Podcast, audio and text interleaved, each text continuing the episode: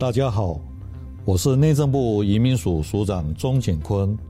自二零二一年十二月三日起，所有在台预期停居留的外来人口，不用担心被通报、查处、管制，请尽快来接种免费的 COVID-19 疫苗。相关资讯可至移民署官网查询。接种疫苗，保护您我健康。有政府，请安心。以上广告由行政院与机关署提供。how do I learn English? Just listen to Magic English Window on the World. Magic English Window on the World. 魔法英语看世界。 Every Monday from 5:20 to 6. 每周一晚上五点二十到六点， Power up your English. 跟我们一起欢乐学英语。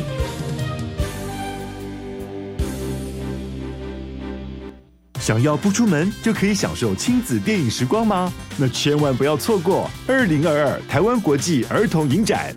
公视精选出国内外优质影片，让大小朋友认识多元文化和世界观。三月十四号到四月十八号，注册公视 OTT 影音平台公视 Plus 就可以免费观赏哦。欢迎爸妈们带着孩子来拓展更宽广的视野。详情请上台湾国际儿童影展粉丝团查询。大家好，我们是 The Wanted 寻人启事。您现在收听的是国立教育广播电台。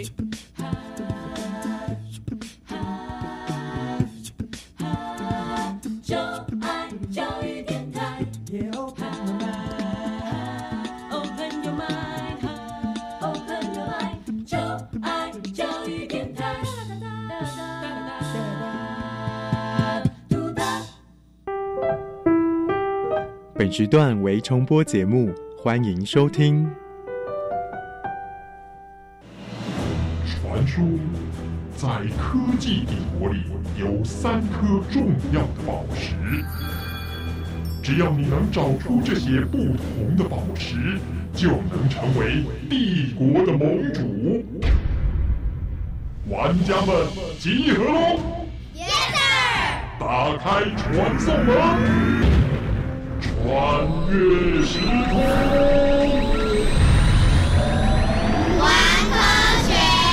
欢迎所有喜爱冒险、追根究底、勇于发现问题的玩家们来到科学游戏空间，一起玩科学。我是燕如姐姐，欢迎我们的一级玩家宇宽。大家好，我是穿越时空玩科学的一级玩家宇宽。哎，燕如姐姐，你上次说忙着张罗一位爷爷他的心脏手术的事情，那他现在还好吗？哦，他出院啦。哦，出院了。心脏手术不是很复杂的一种手术吗？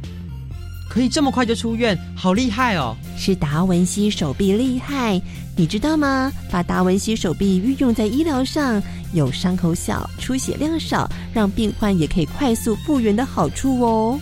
哇，这手臂实在是太神奇了！而且啊，当医生开刀的时候，其实他并不是手拿着手术刀呢，而是对着电脑遥控着操纵杆。哇，这样也能开刀啊？嗯，就像是。我妈妈说她在扫地，她手上不是拿着扫把，而是遥控器。哎，你这样的比喻真的很有趣哦。不过，因为许多不同类型机器的研发，在我们的日常生活当中，到处都充满着机器人哦。我们今天科学游戏室第十关要解密的就是万能的机器人。提醒玩家们在过程当中要注意身边可能出现的宝石。当你搜集到所有的宝石，就能解开今天关卡的秘密喽。赶快来看玩家们有什么样的发现呢？机器人就是用机器做成的人吗？那世界上已经有人了，为什么还要用机器做成人呢？我看电影，钢铁人穿上了机器装，就变成了力大无比的超级英雄。我们也可以穿上机器装，让自己变强吗？机器人这么厉害，有一天会不会越来越进化，然后就变成机器人统治世界？听起来，我们今天就是要来认识机器人，并且了解机器人在我们生活中的运用。没错准备好要搜集今天的三颗宝石了吗？现在就跟着一级玩家宇宽进入虚拟石金秀寻找我们今天的宝石喽。一二虚拟石金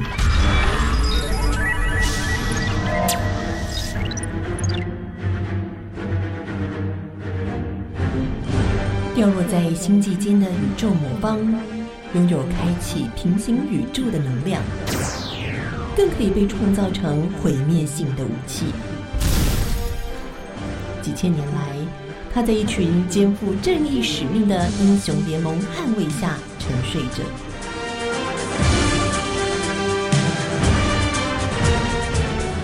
不料，伊诺斯星球的萨亚，在一次超时空跳跃下，悄悄唤醒魔方，企图偷取人类科技的发明。地球的文明发展正面临着威胁，危机四伏。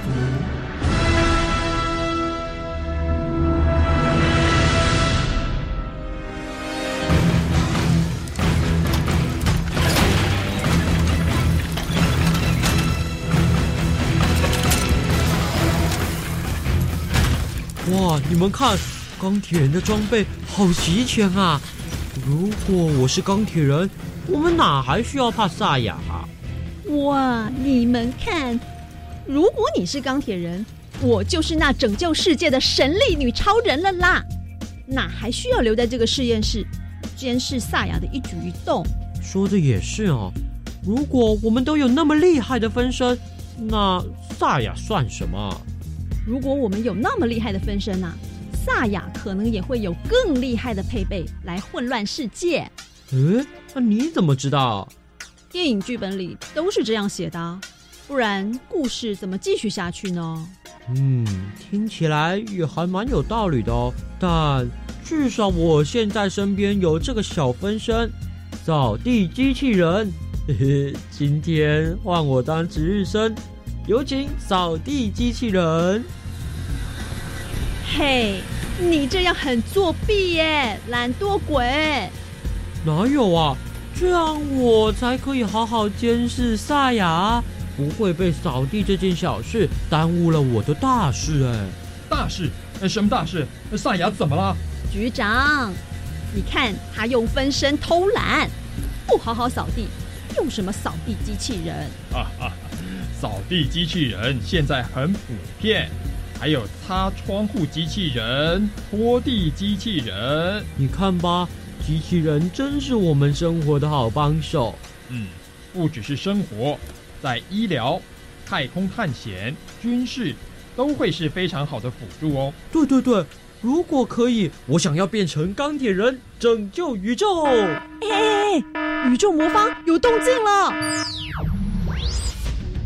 伟大的宇宙魔方，请打开地球的平行宇宙，将我的能量传出，带我到十八世纪的欧洲。呃，我没有准备好我的钢铁装，来不及钢铁装了，大家准备，传送门集合，准备出发了。是。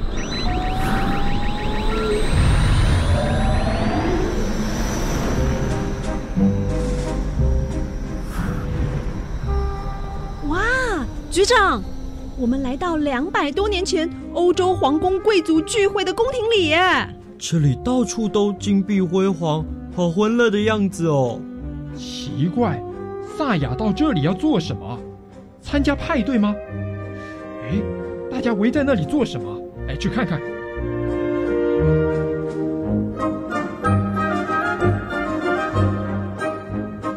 公爵。这是为公爵夫人准备的礼物，请笑纳。谢谢你啊，德罗兹。我听说你的人偶经常让人惊叹呢。谢谢夫人的赞美。今天带来的人偶是按照夫人美丽的外形定制的哦。哇，好美啊！哦，你看她的眼睛栩栩如生啊，太漂亮。谢谢德罗兹，把我装扮的这么美啊！公爵夫人，这个人偶最特别的是上了发条后，让我为你表演吧。他在干嘛呀？那是什么？嗯，那人偶身体里有好多齿轮呢。呃，这人偶会动啊，好可怕呀！好可怕！他是巫师，他是大家不要害怕，这不是巫术，这是会动的人偶，不是巫术。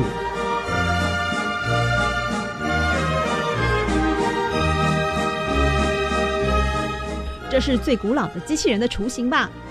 在十八世纪的瑞士钟表匠德罗兹和他的儿子发明了运用齿轮和发条运作，创造世界上最古老的机器人。那个时候的宫廷大臣们怎么知道机器人呢、大家都吓得落荒而逃。哦，这种分身一点都不帅。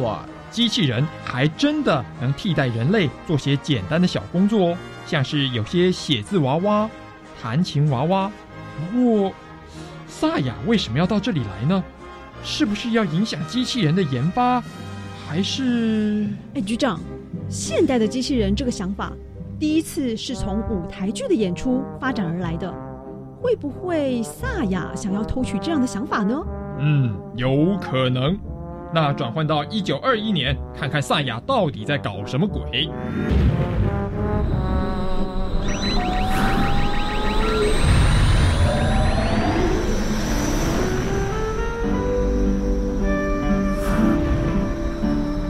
哎，局长，我们现在到了一九二一年的捷克科幻小说家卡雷尔的家呢。哎，你看，卡雷尔正在埋手写剧本呢。哎，卡雷尔，请帮忙把家里的地板清理一下好吗？我们家好乱呐、等等吧，我正在写剧本呢。哎呀，我正在洗衣服，你能不能把下午茶的水煮一下呢？哎呀，你让我先专心的写作好吗？哎，要是有自动的机器人能帮忙做家事，哎，就能专心好好写作了。嘿嘿，那我把机器人写进故事里吧。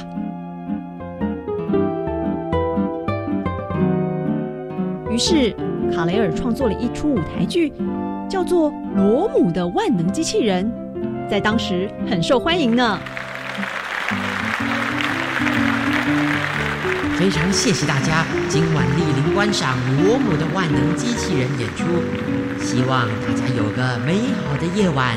谢谢，谢谢。好有趣的一出戏，竟然有一个什么机机机器人？我真是好羡慕罗姆哦，呃有这样的万能机器人呢。呃，那我就不用做家事了耶。竟然有这样有趣的想法！哎要不我来想想，是不是真的有可能可以做出一个真的机器人呢？好啊好啊好啊，那我一定会先买一个。那我也要对呀、科幻小说家卡雷尔提出了万能机器人的想法，创造了机器人这样的名词，引起许多人的兴趣，开始投入机器人的发明与研究。经过科学家的努力，一九六一年，第一个工业用的机器人终于诞生，而后快速发展，一直到现在，就有各式各样不同功能的机器人被运用在我们的生活当中喽。诶，局长，你看，那是萨亚吗？哎，是啊，那应该是他的背影。哎，偷偷摸摸的在做什么？难道他在偷窃机器人研发的概念，想要创造一个超级机器人？那怎么行？我的钢铁人装置都还没有成功，万一他创造了一个更厉害的角色，哎我是要怎么好好保护这个魔方？嗯，太糟糕了！如果有机器人帮助萨亚，再加上人工智慧的协助，恐怕萨亚的力量会越来越强大。局长，我们该怎么办？赶快增强我的战斗力！钢铁人装置能让我对抗萨亚。嚯、你电影真的看太多，机器人不是那么容易可以创造出来的。我们不能自乱阵脚，先搞清楚萨亚究竟掌握了什么样的机器人。是。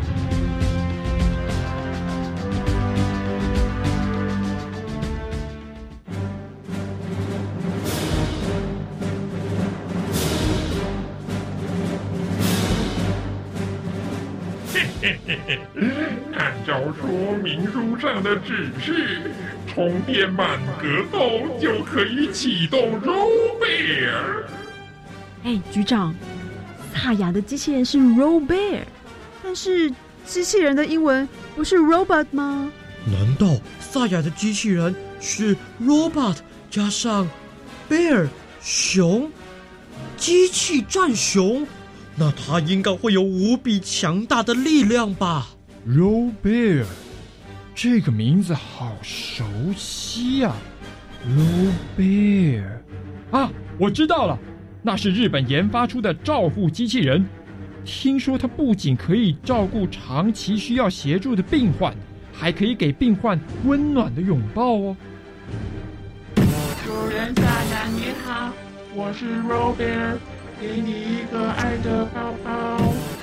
啊，这是什么呀？我的机器人。我是 Robert，给你一个爱的抱抱。哎，走开！我才不要抱抱，我要统治世界。我是 Robert，你感觉起来很神奇，你需要一个爱的抱抱。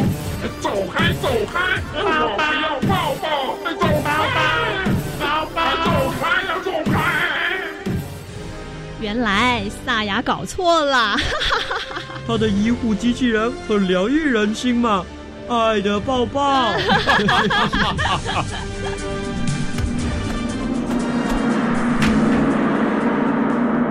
科学练功房。历史上的机器人，机器人是指一项可以执行由人类所设计功能的自动化产品，或是一个拥有人类外形的机器。它的起源可以追溯到西元九世纪的第一批自动机械和更早以前的巧妙装置。现今的机器人可以帮助人类完成一些简单或者危险的工作。想知道人类如何运用机器人，又被广泛运用在哪一些范围呢？赶快打开下一个传送门，马上进行玩家大解密。玩家大解密，科学会不会有请关主来解密？欢迎今天的关主是我们的维宁老师。主持人好，各位小朋友大家好。是，首先呢，玩家们第一个要解密的是机器人是什么呢？为什么要研发机器人啊？不一定是人的形状才叫做机器人，像是机械手臂呀、嗯，机器狗、扫地机器人这些，只要是依照程式来执行动作的机器。都可以算是一种机器人。是，那我们人类为什么要发明机器人呢？是因为机器人的动作很精准，嗯，而且可以执行一些重复的工作。譬如说，汽车工厂里面把汽车零件一个一个组装，然后焊接起来，那这些工作全部都可以交给机械手臂来完成。嗯，然后还有像一些比较危险的工作，呃，像是拆除炸弹啊这种。也可以交给机器人来做，是那这样的话就不会需要有人冒着生命危险去拆除炸弹了。嗯哼，那还有像是在那个太空啊，还有深海这些呃比较不容易到达的地方，也常常会用机器手臂来进行一些维修和探测的工作。嗯，那还有一些其实说像在我们的生活中，呃，也有越来越多的机器人哦，像是很多人家里都已经有扫地机器人。是。可以帮我们扫地啊、拖地，减少我们做家事的时间。是，还有越来越多可爱的机器狗，还有像人形的机器人，就他们就好像是我们的宠物跟好朋友一样，可以陪伴我们。哦，也许呢，我们玩家们身边也有这种机器人哦。那要请问关主，有没有可能呢？我们也穿上什么机器，变成很厉害的机器人呢？或者是有没有什么样的机器装置可以装戴在我们的身上呢？有这种穿戴的机器装置哈，就叫做外骨骼机械装，嗯，或是叫做机械外骨骼。是，那我现在讲一下什么是外骨骼。那我们人类的骨骼是在身体里面支撑我们身体，所以称为内骨骼。那有些动物像是螃蟹啊和昆虫，它们的身体外面包了一层壳，是这个壳呢，就像骨骼一样坚硬，是，所以称为外骨骼。那这些动物就好像身上穿了盔甲一样，嗯，有了这个外骨骼之后，就有一些就是可以保护它们强身体，对，就变可以保护身体里面的嗯、嗯内脏内脏啊，这样嗯哼就不会容易受伤。是，然后呃，外骨骼机械装其实大概在一九六零年就已经发明了，嗯，就是可以让人穿在身上，立刻就变成大力士，哇，这样轻轻松松的就可以举起一百多公斤的重物。后来就经过不断改良之后，那现在的机械装已经很轻便，而且让你连续搬重物好几个小时都不会觉得累哦。哇，是，所以这个机械装就是要帮助人类搬运而已嘛。还有一个很重要的地方，就是可以让一些行动不方便的人。啊、他穿上机械装之后，就可以自己到处走来走去。是，那甚至有一些全身瘫痪，就是从脖子以下都不能行动的人，都可以站起来走路哦。机械装可以帮助这些人，那机器人也变得很厉害。有一天会不会越来越进化，然后这个就变成机器人来这个统治我们的这个全世界、全球呢？嗯，现在很多的机器人的电脑城市哈，嗯，都是加上了人工智慧，所以我们才会感觉到机器人好像变得会思考、会聊天，是，那变得好像越来越像人一样。嗯，那当然就是人工智慧机器人，嗯，呃，就是 AI 机器人，未来一定会变得越来越厉害。没错啊，不过像电影里面演的机器人统治世界那种情况，是我们很久很久以后才需要担心的问题。哦，真的，嗯，很难预测人工智慧未来会对社会造成什么样的影响。嗯，那可以肯定的是，一定会有一些工作会消失，是，尤其是重复性比较高的事情，是。就会交给 AI 去做，是，但是也同时也会出现很多新的工作，是。那除了有更多新工作可以让我们选择之外呢？AI 也可以帮我们节省很多工作的时间，嗯哼，就好像一个不需要休息也不需要睡觉的助手，可以帮你处理很多的杂事。那我们就可以专心去做更多的研究啊、探索，嗯和有一些创造性的工作。嗯，所以这就是人类创造机器人最重要的目的吧？玩家们找到答案了吗？谢谢我们的关注维尼老师，谢谢，谢谢小朋友，谢谢。哇，经过关主的解说，原来机器人在我们生活中的协助这么广泛，许多重复性的机械设备加速了工厂制作的精确度和速度。不过，我觉得最厉害的是运用在医疗上的机械手臂，都有提高了医疗的效果，真的是医师的好帮手哎。嗯，不过说到达文西机器手臂协助医生顺利执行外科手术，让现代的医疗快速进展。另外，还有一个手臂的成果也令人相当敬佩哟。隐藏版的宝石来喽，这也是一只机械手臂吗？不是，它是充满温度与爱的黄金手臂，它是来自于澳洲的哈里森爷爷。塞恩斯大世纪。哈里森的黄金手臂。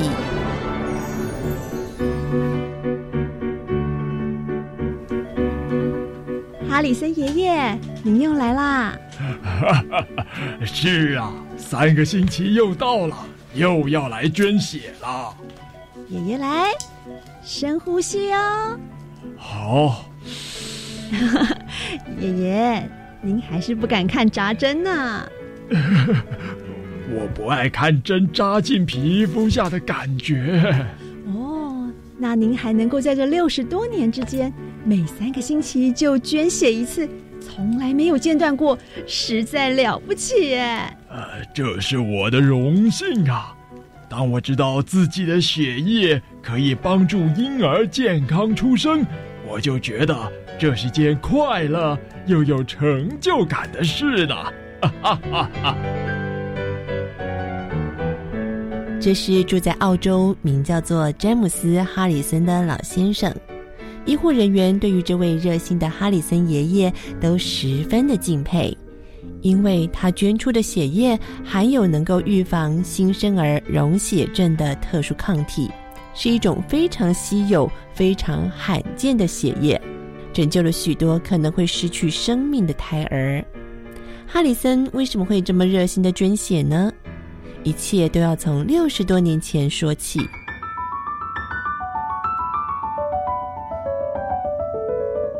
当时才十四岁的少年哈里森生了一场严重的病，经过手术抢救治疗时，他大约输入了十三个人捐出的血液，才终于保住性命。哈里森知道后，他心里想：原来我能活下是靠着别人捐出的血液，我定要有所回报。少年哈里森对于自己受到别人的帮助觉得感恩，而且念念不忘。也许是老天爷想要完成他的心愿，神奇的事情发生了。当他痊愈之后，医生发现他的血液中竟然含有罕见的 Rh 抗体。根据统计，全澳洲有这种抗体血液的人不超过五十个，真的是非常的稀少。于是医生建议他：哈里森，我在你的血液分析中分析出相当罕见的 Rh 抗体。这种抗体可以制作成药剂，预防新生儿溶血症的发生。可惜血液中含有这种抗体的人并不多，而且这些人也不一定都愿意经常捐血，所以我们血液的取得相当困难。呃，不知道你愿意捐血帮助这些新生儿吗？当然没问题，我可以捐，现在就抽血吧。呃，不不不，你需要年满十八岁才能捐血。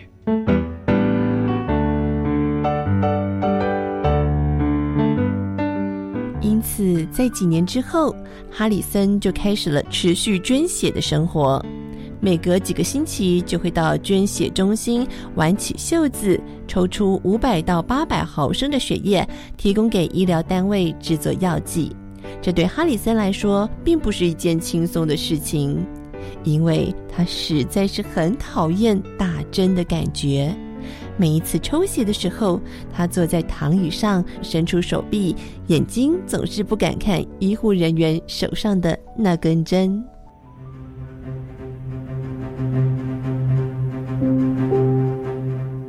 六十年来，哈里森持续了一千一百七十三次的捐血，血液提炼出三万剂的药剂，至少拯救了两百四十万名以上的婴儿。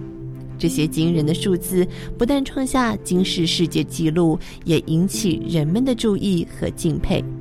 因为每次捐血都是从手臂抽血，所以哈里森被称为有着黄金手臂的男人。澳洲当局还颁发了澳大利亚勋章给他，表示感谢和嘉许。随着哈里森年纪增长，医生担心他的健康，加上澳洲政府规定的捐血年限最高是八十一岁，所以捐血中心的人员决定在二零一八年五月为他进行最后一次的捐血。这一天也邀请了曾经接受药剂帮助生下健康宝宝的父母们，请他们带着孩子来见证这一切。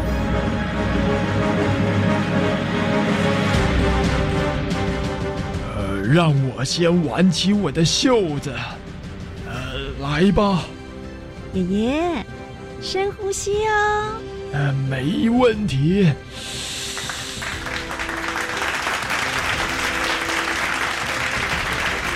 谢谢哈里森爷爷。妈妈说，都是因为您，我才能平安健康出生哦。谢谢您啊，哈里森先生。这都是我应该做的，也是我仅有的才能啊！你们听，孩子的哭声好响亮啊，一定很健康。看着这些宝宝们。我反而舍不得结束这六十多年来的捐血任务，也希望有其他人能接续这项任务，打破我的记录。虽然我的头发与胡子都已经斑白，但如果澳洲政府和医疗人员同意，我愿意继续捐血下去。能够这样捐血助人。是我生命中最大的礼物呢。